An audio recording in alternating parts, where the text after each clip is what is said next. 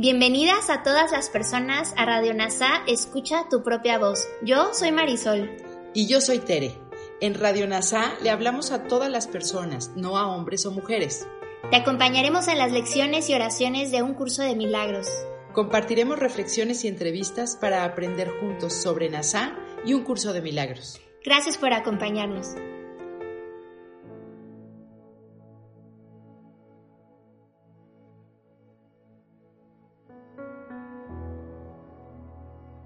Comenzamos. Lección 43 de un curso de milagros. Dios es mi fuente. No puedo ver separado de Él. La percepción no es un atributo de Dios. El ámbito de Dios es el del conocimiento. Sin embargo, Él ha creado al Espíritu Santo para que sirva de mediador entre la percepción y el conocimiento. Sin este vínculo con Dios, la percepción habría reemplazado el conocimiento en tu mente para siempre. Gracias a este vínculo con Dios, la percepción se transformará y se purificará en tal medida que te conducirá al conocimiento. Esa es su función, tal como la ve el Espíritu Santo. Por lo tanto, esa es, en verdad, su función. En Dios no puedes percibir. La percepción no tiene ninguna función en Dios y no existe. Pero en la salvación, que es el proceso de erradicar lo que nunca fue, la percepción tiene un propósito sumamente importante. Habiéndola inventado, el Hijo de Dios para un propósito no santo, tiene que convertirse ahora en el medio a través del cual se restaura la santidad en su conciencia la percepción no tiene significado. Sin embargo, el Espíritu Santo le otorga un significado muy parecido al de Dios. Una percepción que ha sanado se convierte en el medio por el que el Hijo de Dios perdona a su hermano, y por ende, se perdona a sí mismo. No puedes ver separado de Dios porque no puedes estar separado de Dios. Todo lo que haces, lo haces en Él porque todo lo que piensas, lo piensas con su mente. Si la visión es real, y es real en la medida en que comparte el propósito del Espíritu Santo, entonces no puedes ver separado de Dios. Hoy son necesarias tres sesiones de práctica de cinco minutos cada una. La primera debe hacerse lo más temprano que puedas, la segunda lo más tarde posible y la tercera en el momento más oportuno y adecuado que las circunstancias y la buena disposición permitan. Al comienzo de estas sesiones, repite la idea de hoy para tus adentros con los ojos cerrados. Luego mira a tu alrededor brevemente aplicando la idea específicamente a lo que veas. Cuatro o cinco objetos durante esta fase de la sesión de práctica serán suficientes. Podrías decir, por ejemplo, Dios es mi fuente. No puedo ver este escritorio separado de Él. Dios es mi fuente. No puedo ver ese cuadro separado de Él. Si bien esta parte del ejercicio debe ser relativamente corta, asegúrate, en esta fase de la práctica, de seleccionar los objetos tan al azar como sea posible sin controlar su inclusión o exclusión. Para la segunda fase, la más larga, cierra los ojos, repite la idea de hoy nuevamente, y luego deja que cualquier pensamiento pertinente que se te ocurra sea una aportación a la idea de hoy en tu propio estilo particular. Pensamientos tales como Veo a través de los ojos del perdón. Veo el mundo como un lugar bendito. El mundo me puede mostrar quién soy. Veo mis propios pensamientos, que son como los de Dios. Cualquier pensamiento que en mayor o en menor medida esté directamente relacionado con la idea de hoy es adecuado. Los pensamientos no tienen que tener una relación novia con la idea, pero tampoco deben oponerse a ella. Si ves que tu mente se distrae, o si comienzas a notar la presencia de pensamientos que están en clara oposición a la idea de hoy, o si te resulta imposible pensar en algo, abre los ojos, repite la primera fase del ejercicio y luego intenta de nuevo la segunda.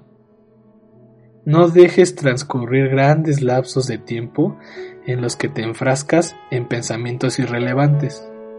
Para evitar eso, vuelve a la primera fase del ejercicio cuantas veces sea necesario.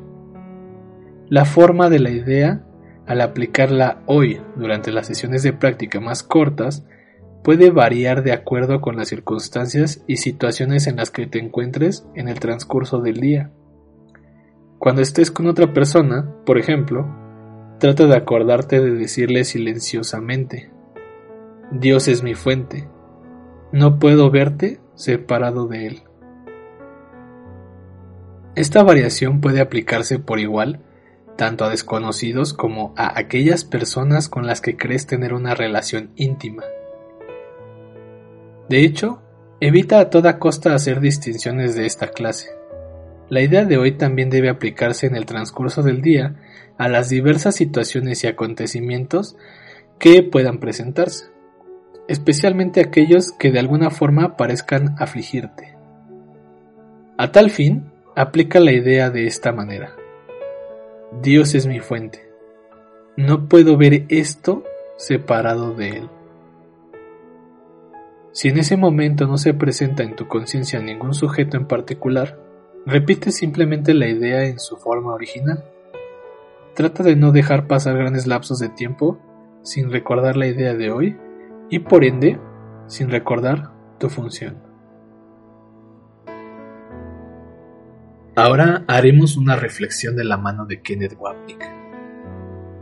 Antes de comentar esta lección, me gustaría revisar un cuadro que espero que sea de ayuda en nuestro estudio de esta lección y de las siguientes. Esta es una versión modificada del cuadro que suelo usar habitualmente, porque estas lecciones a la estructura de la mente se le retrata yendo de abajo hacia arriba en lugar de en el otro sentido. En la base de Dios, la mente una, el lugar de verdad en nuestras mentes al que se designa con el término conocimiento, este es el reino de nuestros pensamientos reales, los que siempre hemos pensado con Dios. Estos pensamientos no tienen forma y pueden ser entendidos como una expresión de vida eterna, de amor, de la voluntad de Dios y de la unidad de la creación. La mente dividida está representada por las capas situadas por encima de Dios, empezando por la mente correcta, el hogar del Espíritu Santo. En estas lecciones Jesús no establece una distinción entre nuestros pensamientos reales de mentalidad correcta y nuestros pensamientos reales de la mente una. A propósito, este es otro ejemplo de que uno no puede acercarse a un curso de milagros como si fuera un tratado científico, en el que cada término está cuidadosamente analizado. Jesús se muestra relativamente suelto con las palabras probablemente más en el libro de ejercicios que en el texto. Así sería más preciso decir que los pensamientos de mentalidad correcta son el reflejo de nuestros pensamientos reales. Sin embargo, para el propósito de estas lecciones, nuestros pensamientos reales incluyen tanto esos que el Espíritu Santo alberga para nosotros en nuestra mente correcta, como los pensamientos de Dios en la mente una. Por encima del Espíritu Santo está la mente errónea, el dominio del ego, donde residen nuestros pensamientos irreales. Estos son los que se proyectan hacia afuera, fabricando así el mundo en el que viven nuestros cuerpos. Las mentes correcta y errada son el dominio de la percepción. Las falsas percepciones del ego son corregidas en nuestras mentes correctas, por lo que en el texto se denomina percepción verdadera. Todo el reino de la mente dividida, la mente recta y la errada, y las proyecciones que fabrican el mundo, comprenden el mundo de la percepción. Todo esto, como será evidente dentro de un momento, está en contraste con el reino del conocimiento, el hogar de Cristo, nuestro verdadero ser. En las lecciones siguientes veremos que Jesús nos guía en el proceso de sumergirnos en nuestras mentes más allá de las percepciones externas y atravesando los pensamientos irreales del ego que dan lugar a ellas, hasta los pensamientos reales del Espíritu Santo. Entonces, estos pensamientos correctos se disiparán finalmente en los pensamientos de Dios.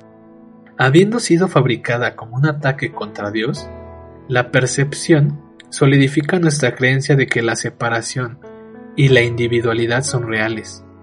Sin embargo, una vez que surge en aparente oposición al conocimiento, puede ser usada para servir a otro propósito.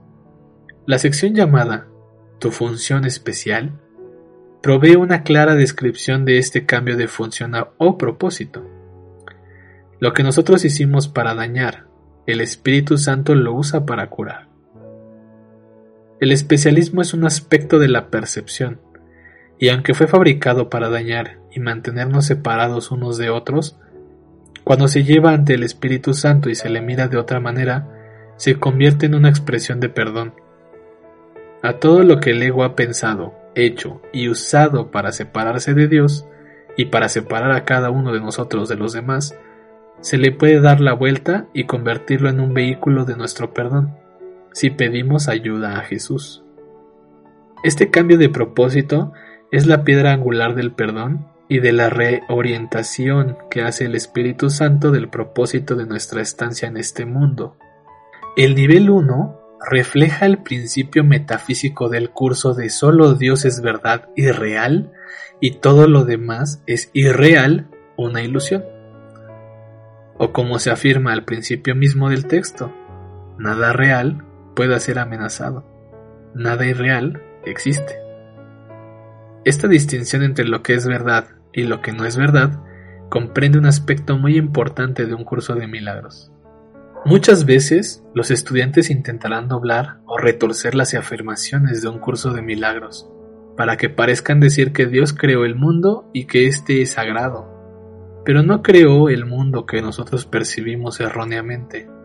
Esto no es lo que Jesús está enseñando, y frases como esta lo dejan muy claro. En Dios no puedes percibir, porque ver presupone dualidad, un perceptor y algo percibido. El reino de la percepción por lo tanto está fuera de Dios. Esto se refleja en afirmaciones como esta. Tu vida no forma parte de nada de lo que ves. El hecho mismo de que pensamos que podemos ver, ver algo fuera de nosotros, es la prueba de que el yo que ve no puede ser real. Dualidad y no dualidad, percepción y conocimiento son estados mutuamente excluyentes. La verdadera vida solo es del espíritu, que está más allá de la dualidad sujeto-objeto o perceptor-percibido. Por eso Jesús hace esta declaración del nivel 1 en el texto. Fuera del cielo no hay vida. La vida se encuentra allí donde Dios la creó. En cualquier otro estado que no sea el cielo, la vida no es más que una ilusión. Como en el texto, en esta lección, Jesús nos está pidiendo que nos mantengamos cada vez más vigilantes con respecto a los pensamientos del ego. Estos pensamientos no vienen sin ser llamados, sino que son defensas que elegimos para impedirnos alcanzar el objetivo de estos ejercicios. Lo último que quieren nuestros egos es que aprendamos a cuestionar su sistema de pensamiento de separación, especialismo y juicio. Gracias por unir tu mente a todas las mentes. Soy gratitud.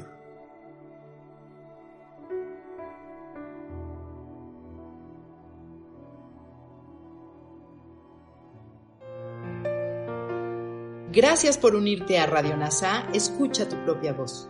Te esperamos en la siguiente transmisión. Búscanos en Instagram y Facebook como arroba NASA Curarte Tú. También encuéntranos en Telegram y YouTube. Suscríbete a este espacio y escucha, tu, propia voz.